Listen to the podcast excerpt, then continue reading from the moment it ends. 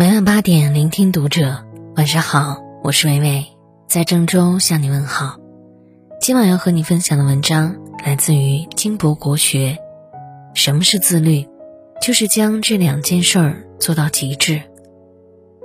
知乎上有这样一个问题：你最深刻的错误认识是什么？点赞最高的回答是：以为自由就是想做什么就做什么。后来才发现，自律者。才会有自由。以前总觉得人生苦短，应及时行乐。今朝有酒今朝醉，人不风流枉少年。随着阅历的增加，会渐渐的发现，每一个不自律的行为都会给人带来更大的痛苦。人的本性难移，要做自己心的主人，只能靠自律。什么是自律呢？就是将这两件事儿做到极致的能力。做不喜欢但应该做的事情。人是一种十分矛盾的动物，强大的惰性与巨大的潜力在体内共存。在没有压力的情况下，人就会变得十分懒散，做事拖拖拉拉，得过且过，十足一个平庸之辈。而施加了一定的压力和强迫之后，不断朝向一个目标努力，人的潜力才会被激发出来，显现出不同于常人的地方。所以要做到自律，关键在于每天去做一点自己心里并不愿意做，但对自己有益的事情，以此来磨砺、调控自己的心性。换句话说，就是要经常强迫自己进入状态，这样你便不会为那些真正需要你完成的义务而感到痛苦。久而久之，这种自律的行为就变成习惯，主宰着你的行为。明代大学士徐溥自幼天资聪明，读书刻苦。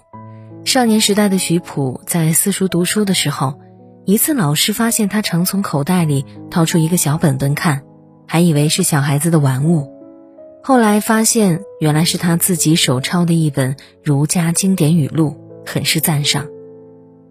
徐溥还效仿古人，不断检点自己的言行，在书桌上放了两个瓶子。分别装黑豆和黄豆。每当心中产生一个善念，说出一句善言，做了一件善事儿，便往瓶子中投一粒黄豆。相反，若是内心有什么不好的念头，言行有什么过失，便投一粒黑豆。开始时黑豆多黄豆少，他就不断反省并激励自己。渐渐黄豆和黑豆数量持平，他就再接再厉。更加严格要求自己，久而久之，瓶中黄豆越积越多，黑豆越来越显得微不足道。凭着这种持久的约束和激励，他不断的修炼自己，完善自我，终成德高望重的一代名臣。世间哪有那么多心甘情愿和心情愉悦的事儿？除非是好逸恶劳、娱乐享受。越有用的事情做起来越不舒服，这就是人性的弱点。对此，王阳明和曾国藩都主张咬牙去做。可以说，世上的许多事情都是被逼出来的，人必须强迫自己，才能将自身潜在的才华和智慧发挥的淋漓尽致。人都有习气，蒙蔽了自己的心，习气和蒙蔽越重，强迫自己就越艰难。但别无他法，只有付出比别人更多的努力和功夫。在一次次强迫的磨砺中，慢慢清除掉自己的坏习气，才能恢复内心的本来光明。所以，多做不喜欢但应该做的事情，能获得意想不到的修为和成功。不去做喜欢但不应该做的事情。王阳明说：“人须有为己之心，方能克己；能克己，方能成己。”人需要有一颗检讨自己的心，才能克制约束自己的欲望；能够克制约束自己的欲望，才能够成就自己。人最终的高度取决于对自我要求的高度，这是一定的。对自我有高要求并严格去做，正是最好的自律。明代王廷相任督察院左都御史的时候，在一次接见下属张翰时，讲了一个故事。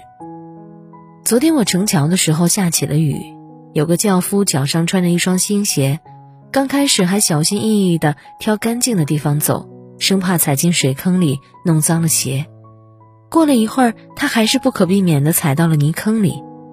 从这之后，就再也不顾惜自己的新鞋了，什么污汤泥水儿也蛮不在乎地踩下。究其原因，就是轿夫的鞋是新的时候，只想好好的呵护它；一旦踩到了泥坑里，破罐子破摔的心理就出现了。反正鞋已经脏了，我就不用那么小心翼翼了。王廷相感慨道：“居身之道，亦犹是耳。”倘一失足，将无所不至矣。为什么大家都知道自律的重要性，但现实中却很少有人能够做得到？因为自律意味着你必须有所放弃，放弃自己的偏好，放弃自己的惰性。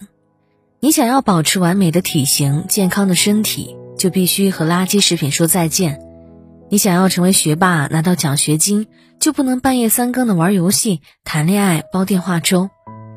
你想要拥有自己的事业，就必须在你业余的时间研究自己感兴趣的领域，拒绝无意的社交聚会。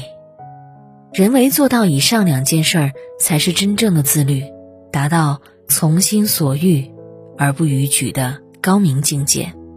与朋友们共勉。我是伟伟，我站在原地等你回来。